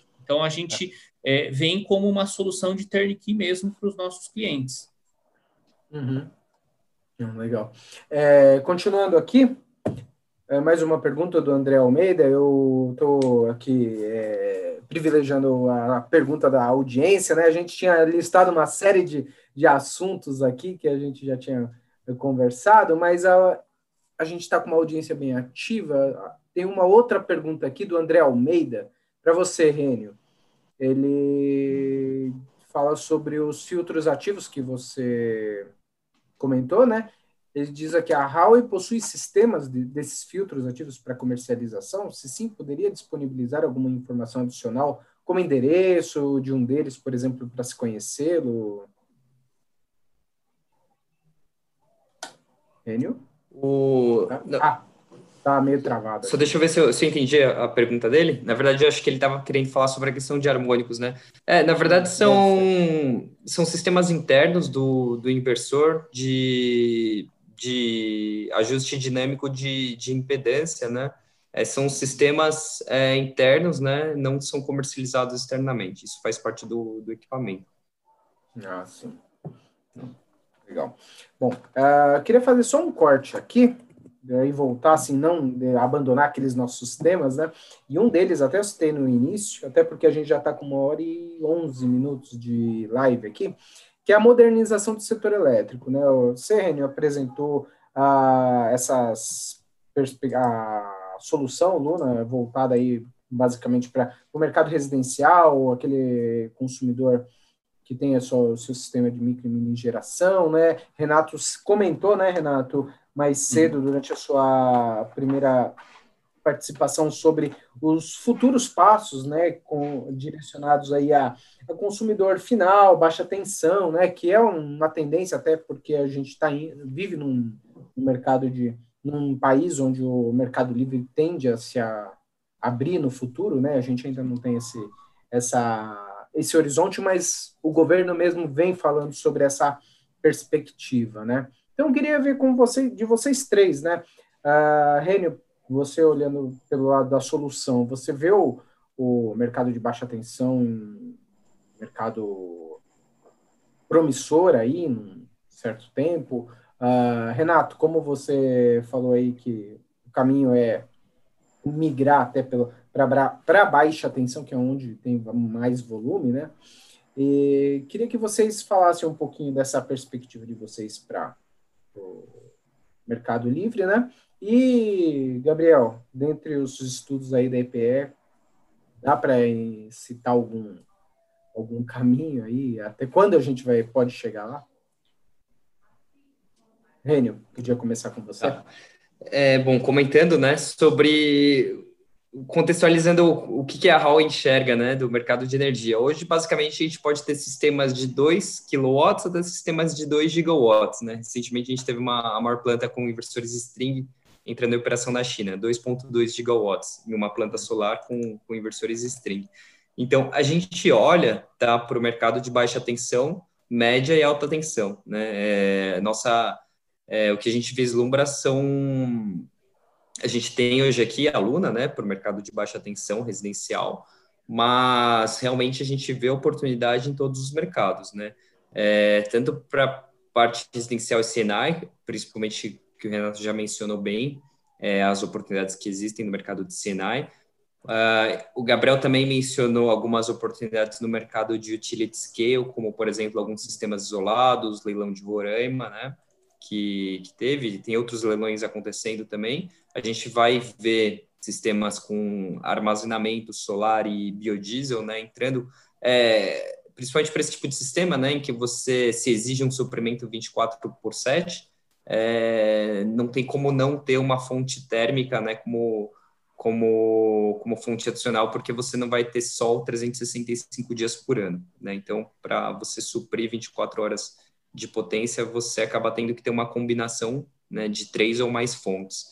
E agora, uma coisa que, que acontece, né? A gente vê que ano a ano o preço da energia solar cai, né? A gente está no menor patamar hoje de energia solar. Quando a gente pensa que houve uma estabilização do preço da energia, a gente vai ver num leilão seguinte a energia ficou mais barata. E isso uhum. traz, né? É, isso por conta de tecnologia, as tecnologias evoluem, né? É, a gente teve, por exemplo, recentemente os painéis bifaciais, os próprios inversores evoluíram, é, não apenas ficam mais baratos, mas ficam mais eficientes, começam a trazer mais um OEM mais eficiente, enfim. Essa evolução tecnológica traz um, um barateamento da energia solar. É, o próximo passo, na verdade, que, que eu enxergo seria um, uma prestação de serviços né, dessas plantas solares. Simplesmente elas não vão apenas é, fornecer energia, né, como a gente vê hoje, a, fornecer energia quando houver sol, né, elas passam a oferecer suporte à rede elétrica. Né? Então, é, hoje, se você tem uma nuvem, você vai ter uma, uma planta aí de 500 megawatts indo para 200, né? Isso num instante curto de tempo. Isso não é tão bom para o sistema elétrico, né? Para os operadores de sistema, porque você pode ter uma certa instabilidade. Então, quando você começa a fornecer um suporte, né? Tanto para regulação de frequência, para para a questão de suporte de reativos, para a questão de, dependendo do momento, né? Você aliviar uma, uma rampa, né? isso acaba trazendo um valor, principalmente nos pontos em que você tem bastante, tem uma quantidade grande de fontes intermitentes. E hoje a gente vê, né, principalmente aqui no Brasil, em alguns determinados locais específicos, térmicas sendo despachadas por, por questões elétricas, né. Isso acaba trazendo um, um ônus para a conta do, do consumidor, né, porque é, essas térmicas elas são subsidiadas através de, de encargos. Então, quando você você tem um, esses sistemas de armazenamento prestando um tipo de, de suporte, né, você acaba você acaba tendo uma relevância para o armazenamento, tanto em baixa, quanto em média, quanto em alta tensão. Né? Hum. É, em resumo, não só na baixa tensão a gente enxerga uma oportunidade, mas em tudo também. Legal. Renato? É, bom, é, a baixa tensão ela ainda é um desafio porque é, ela envolve que você vai ter que ter muita escala, né? Você vai ter que atender muitos consumidores é, para conseguir sustentar esse negócio. Então, assim, é, nós como Micropower, sim, o mercado residencial a gente olha, a gente monitora ele, é, ele a gente sabe que no futuro ele vai estar tá aí como um dos pilares é, para armazenamento de bateria, né? Mas é, cientes de que ele depende da popularização da tecnologia, da tecnologia custar muito barata e ela realmente gerar um benefício, né? A gente pode até fazer o paralelo com a computação.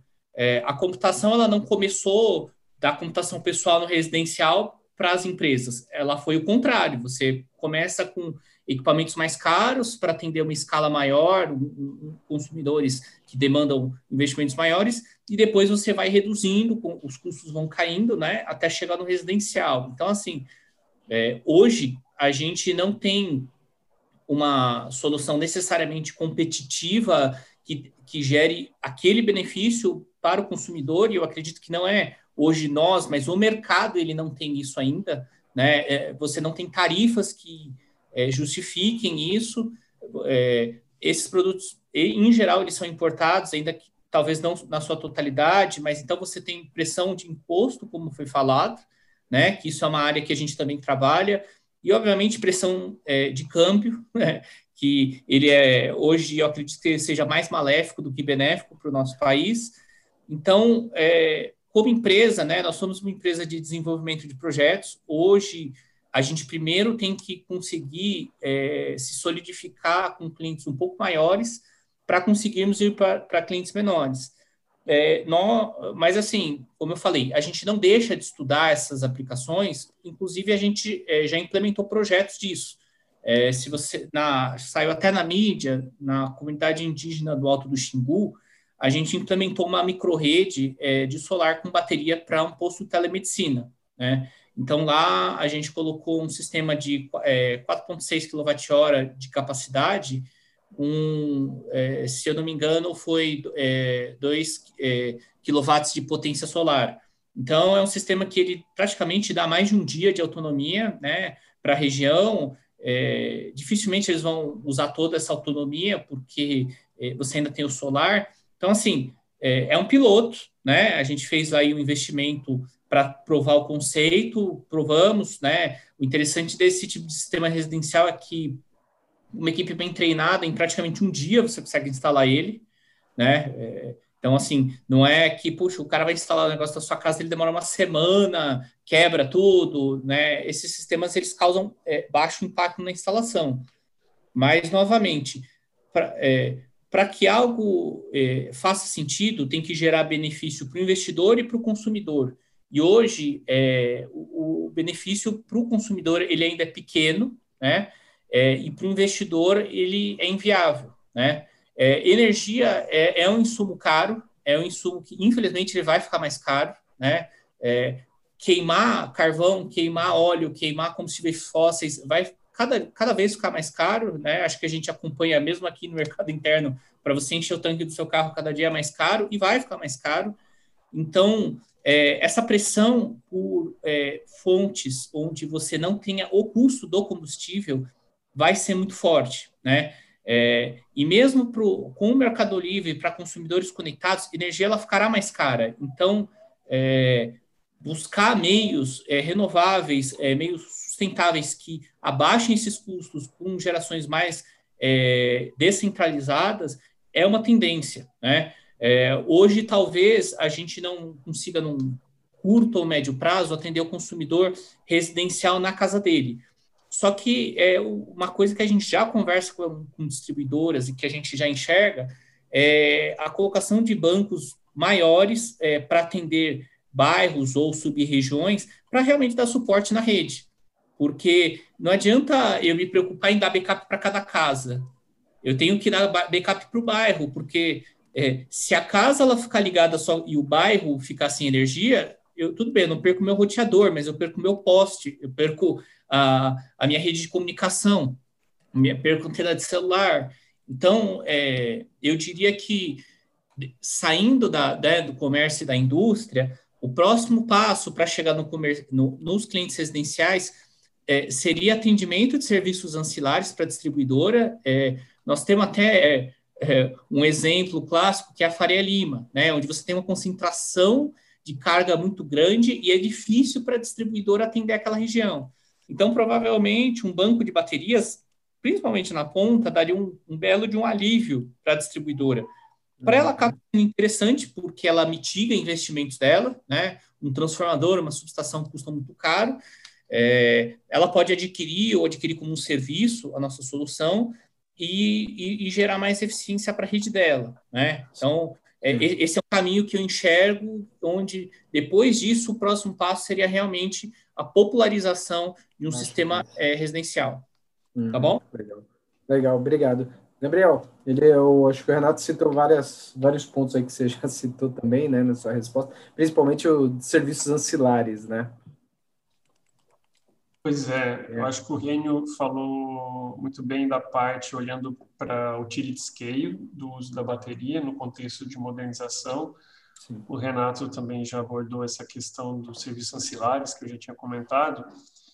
E aí, se eu puder adicionar, eu diria que, bom, tá, tem o PLS 232, que está sendo discutido no Senado de modernização do setor elétrico, e ali, o que tem ali que afeta, por exemplo, o consumidor eh, residencial, comercial, baixa tensão, que tem a ver com baterias, é a questão da tarifa binômia, por exemplo. Uhum. Então, ali, se for aprovado, por exemplo, lá no projeto fala que, se não me engano, é até 60 meses após a aprovação do projeto, os consumidores atendidos em baixa tensão deveriam ter uma tarifa binômia, basicamente. Em outras uhum. palavras, mas é isso. Então, essa tarifa binômia poderia ser, como é hoje um consumidor em alta tensão, ele teria uma cobrança, uma parte da tarifa dele sendo cobrada em reais por kilowatt, cobrança de demanda. E aí é, a bateria poderia oferecer então um valor adicional naquela linha que eu falei de value stacking, é, justamente de fazer o peak shaving de redução da demanda desse consumidor. Isso já seria um ponto adicional de receita para esse consumidor. Além disso, eu acho que de um modo geral, o que o setor elétrico está caminhando é para uma necessidade cada vez mais de flexibilidade. Isso é, a gente tem principalmente pela entrada de fotovoltaica, de eólica, que são fontes variáveis. Então, diz né, que cada vez mais será necessário o, se explorar mais a flexibilidade, fontes que, tecnologias que forneçam flexibilidade para o sistema. E aí isso pode ser feito tanto em utility scale, como o Renio comentou, mas também pode ser capilarizado para consumidores atendidos em baixa e média tensão, por exemplo, fornecendo serviço de resposta da demanda.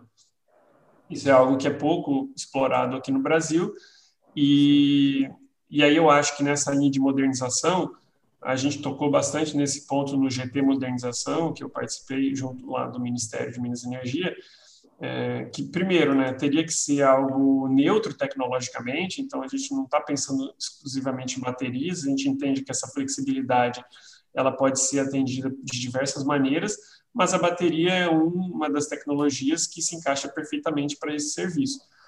Então, é, eu acho que, assim, numa perspectiva de médio e longo prazo, as tarifas, por exemplo, no baixa tensão, tendem a ser uma tarifa que reflita melhor os custos do sistema. Então, hoje a gente tem uma tarifa flat, no futuro, é, talvez as tarifas caminhem para algo como uma tarifa time of use, uma tarifa dinâmica, como a gente tem a tarifa branca, por exemplo, mas talvez ela seja é, obrigatória para alguns consumidores.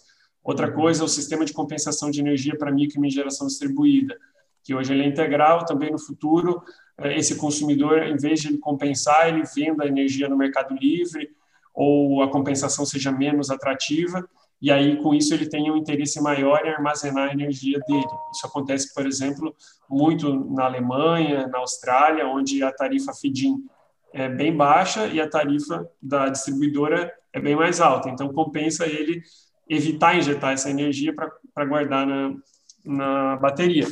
Isso uhum. tudo na linha que eu falei de ter tarifas mais reflexivas, que reflitam melhores os custos do sistema. Ou seja, para passar para o consumidor um pouco mais a realidade do sistema e os custos, e aí essas tecnologias vão, começam a florar para entregar valor para identificar esse dinheiro que está na mesa. Né? Então, eu enxergo dessa forma uh, assim, o papel para as baterias no futuro alinhado com a modernização do setor elétrico brasileiro. Legal, obrigado, Gabriel. Bom, a gente já está aí chegando bem próximo do meio-dia já, provavelmente muita gente já está com fome aí a, a, assistindo a gente. Então, entramos na, na reta final dessa nossa transmissão, né? É, eu tenho uma, tenho uma última pergunta a fazer a todos os nossos debatedores, né? Mas antes, eu quero chamar novamente o vídeo da Huawei, né? É, por favor, Luiz, pode passar para a gente novamente? Oi, Maurício, pode deixar que eu vou, eu vou passar. Antes disso, só que, queria passar alguns recados finais aqui também para a nossa audiência. É, a gente queria agradecer todo mundo que esteve com a gente até agora, né, nesse oitavo episódio da série Energy Tech Talks. É, agradecemos mais uma vez a Huawei também, que patrocinou este, este encontro. E reforçar que depois do evento, é, será é, disponibilizar a pesquisa de satisfação, né, que a gente pede que a audiência preencha é, para colaborar com a gente. Então, essas pessoas vão receber por e-mail essa pesquisa, então a gente pede que vocês preencham, por favor. E aí agora vamos passar o vídeo de encerramento, tá? E aí eu devolvo a palavra para você, Maurício. Legal.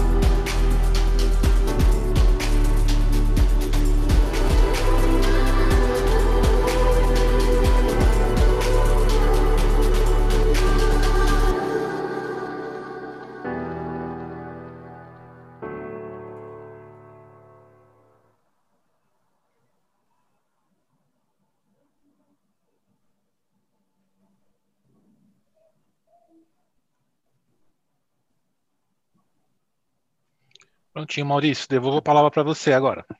Obrigado, Luiz. Bom, para terminar, então, é, tenho mais uma pergunta, gostaria da opinião de cada um de vocês. Ah, de tudo isso que a gente pegou e debateu, conversou, falou sobre esse mercado aí, vai faltar com certeza muitos outros pontos, porque é um, como eu disse, é um mercado dinâmico e tende a crescer cada vez mais.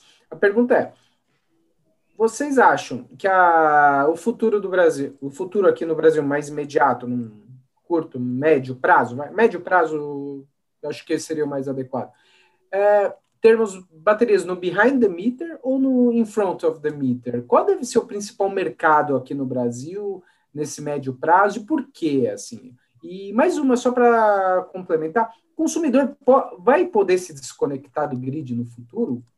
Como que vocês veem esse mercado chegando na próxima década aí? Começando com você, é, Rênio, depois Renato e para terminar o Gabriel. Desculpa, Maurício, eu estava concentrado tentando responder uma pergunta no chat aqui. É, eu tava vendo é que eu mandei só para os painelistas. Não, Mas... claro, claro. Até porque a gente não consegue responder a todas as perguntas, você já estava adiantando bastante coisa. É, se puder repetir, eu agradeço. Não, claro. É, pensando no médio prazo, ou, ou pensando aí no, na, no horizonte do PDE 2030, né? É, como uhum. que vocês veem? Behind the meter ou in front of the meter? Qual deve ser o principal mercado aqui no Brasil e por quê, né? E além disso, o consumidor, quando a bateria chegar na baixa tensão, ele vai poder se desconectar do grid no futuro? Como que você vê o, o mercado na próxima década? Tá. Sobre a questão de tentar adivinhar o que vai acontecer no futuro, eu prefiro deixar com a EPE. É, tenho. é, eu, eu, só tenho uma certeza se eu tentar responder essa pergunta, que eu vou errar, né? É, então. É. Porque essa questão de, de, de fazer previsões e tal é, é complicado realmente, porque uma premissa que você, você adota, né, para fazer essa, essa conta é é, ela pode ser mudada de forma muito fácil, pode acontecer outras coisas, né?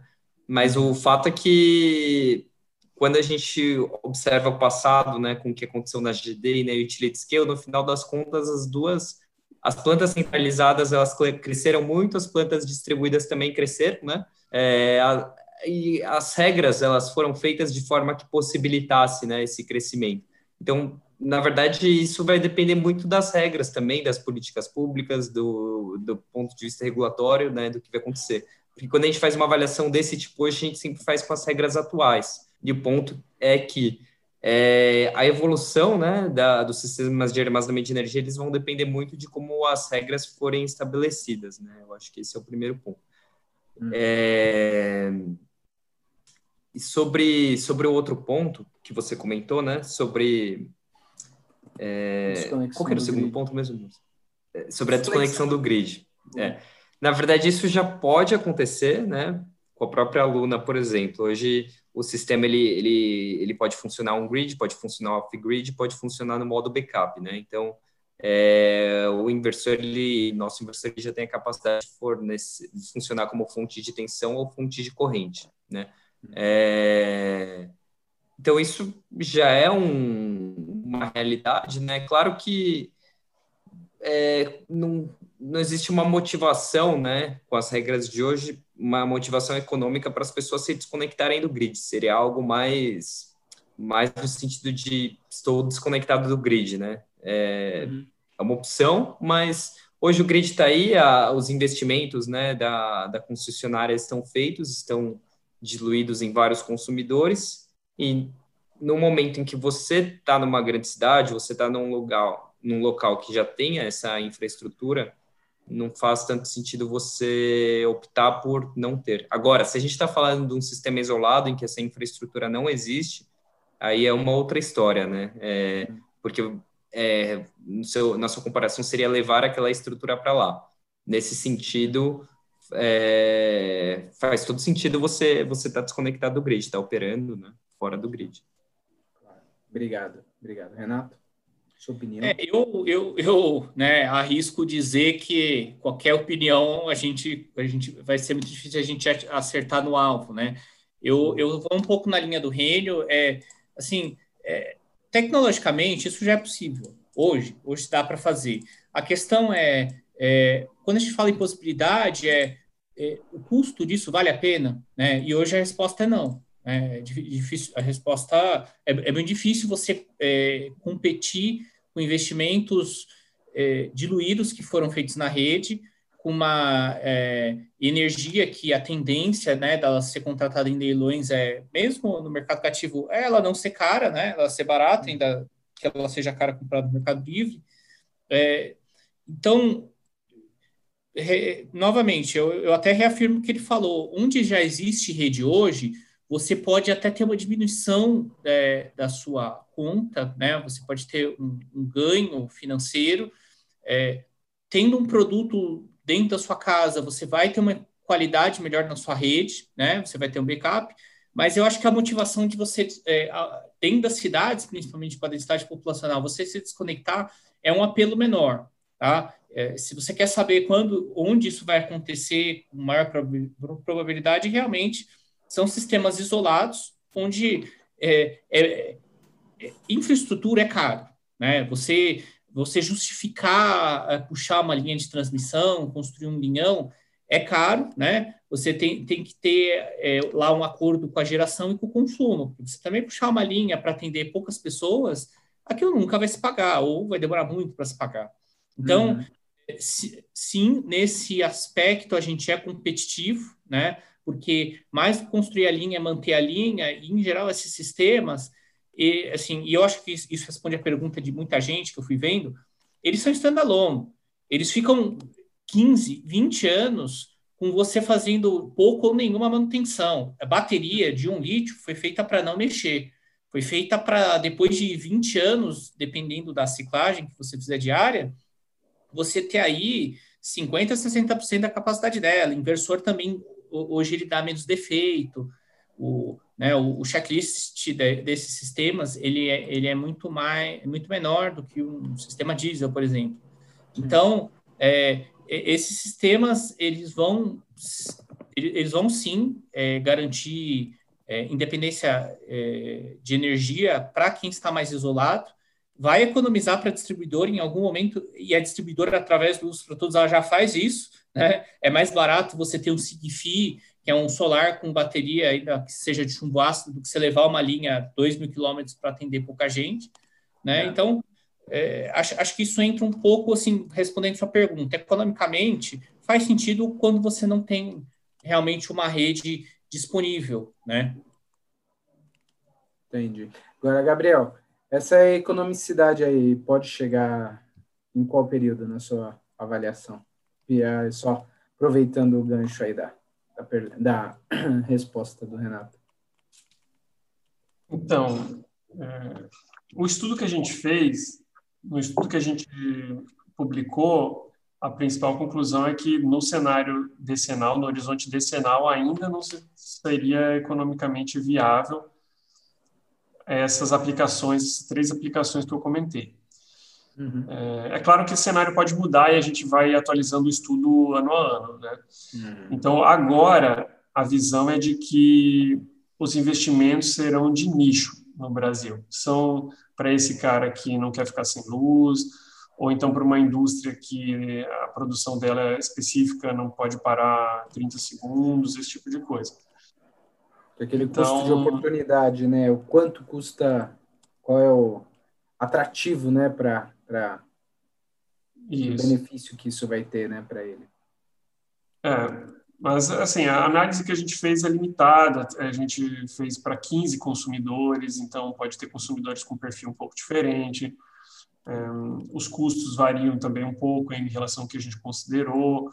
Uh, aquele DOD, a descarga da bateria, nós consideramos uma descarga de 85%. O Renio já trouxe aqui uma tecnologia que pode descarregar até 100%, isso poderia mudar um pouco. Então, uhum. são, são outras análises que a gente precisa se aprofundar ainda para ter conclusões mais conclusivas. Então, é difícil também fazer essa previsão. Eu acho que tem oportunidade também no utility scale, como você falou bem no início, na abertura, a questão do PLD horário está chegando e isso pode abrir algumas oportunidades. E a questão do off-grid, que eu já comentei que em alguns casos, no ano passado, o leilão, já um sistema com bateria já se viabilizou e uh, o meu entendimento é de que nos próximos leilões isso deve chegar com mais força, esse, esses sistemas híbridos de solar com bateria e talvez biodiesel. Uhum. Então, eu enxergo que hoje, talvez o que esteja mais próximo da viabilidade justamente são esses sistemas off-grid. É, mas aí, reforçando que os colegas, já que a gente está falando de off-grid, a outra, a outra pergunta sobre se desconectar da rede.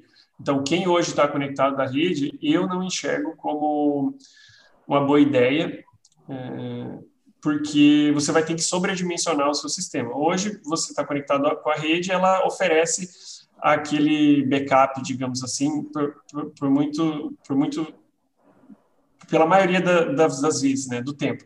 Se você quiser ter um sistema totalmente desconectado da rede, você vai ter que ter um, um, sistema de baterias geralmente quatro vezes maior e fotovoltaico também quatro vezes maior do que um sistema que você teria conectado à rede, justamente para você se precaver da semana, pior semana, por exemplo, vai ter uma semana inteira de chuva.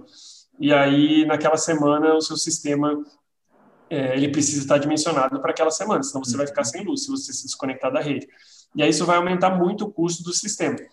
Por outro lado, na semana de sol, você vai estar desconectado da rede, seu sistema vai estar cheio, as baterias vão estar cheias, você vai estar vertendo energia. Como você está desconectado, não tem o que fazer com aquela energia, então é um desperdício.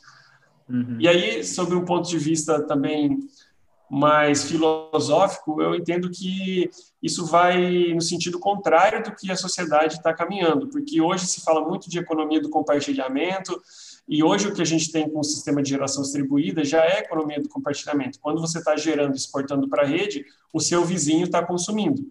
Quando você não está consumindo, seu vizinho está consumindo.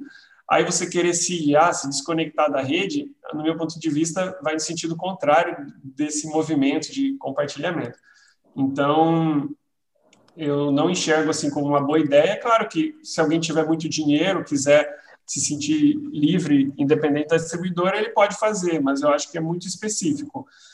E, e tem um aspecto técnico também que o Renato comentou. Se você olhar as cidades que são muito densas, é, é impossível você olha esse cenário que está aí atrás de você, Maurício, com esses prédios enormes é, imagina o consumo de energia que tem por metro quadrado nesses locais. Você não tem como ter uma solução de energia renovável, praticamente, é, gerando energia e armazenando para você conseguir se desconectar da rede, a não ser que você tenha, por exemplo, algum combustível, é, por exemplo, de é, um biocombustível, por exemplo, porque solar mesmo você não consegue, nessa área, você não consegue gerar o suficiente para atender um prédio desse. Então, eu ainda acho que as redes vão continuar sendo importantes, principalmente para essas megacidades. E tem um valor muito importante, né? Aí a questão de calibrar as tarifas para porque hoje a gente tem muitos, por exemplo, os impostos, né, os encargos, eles acabam é, agregando um peso na tarifa que aí, do ponto de vista do consumidor, o custo desse sistema ele é muito elevado. Quando na verdade o custo da rede ele é, ele é pequeno, o que deixa caro para o consumidor e aí faz ele pensar em se desconectar da rede são esses outros é, componentes, por exemplo, os encargos e os impostos, que acabam inflando o custo real para o consumidor. Então, talvez no futuro, se, se realmente começar a ver esse movimento, as pessoas, ah, não, eu fiz a conta aqui, começa a fazer sentido eu me desconectar da rede, pode ser que a estrutura tarifária está equivocada, porque ela está ela foi desenhada para um modelo que não tinha essas opções de você se desconectar da rede, e aí você cobrava os impostos dessa forma porque o consumidor não tinha como se livrar deles, e aí você gerou um custo fictício que não é o custo real do sistema. Então, eh, se houver esse movimento, eu creio que a gente deveria repensar a estrutura tarifária para tirar esses, essa cobrança de impostos e expor o que realmente é o custo da rede para o consumidor, que acaba sendo um custo bem baixo é, comparado com essas outras tecnologias que a gente tem hoje. Entendi, perfeito. Obrigado, Gabriel. É uma, são discussões e discussões, e a única certeza que a gente sabe é que não, não dá para prever né, o futuro, porque são variáveis infinitas. Né? Bom, então é isso. Eu agradeço aos nossos participantes, ao público que nos acompanhou, interagiu, mandou perguntas, né? É, peço desculpas por não conseguir atender a todos, por absoluta falta de tempo, apesar do Reino dar uma, ter dado uma ajudinha aí enquanto a gente conversava, bati um papo aqui. Então é isso, eu agradeço a todos, tenham uma ótima quarta-feira e até uma próxima oportunidade. Olá, seja bem-vindo ao Energy Tech Talks, a tecnologia construindo o futuro do setor elétrico.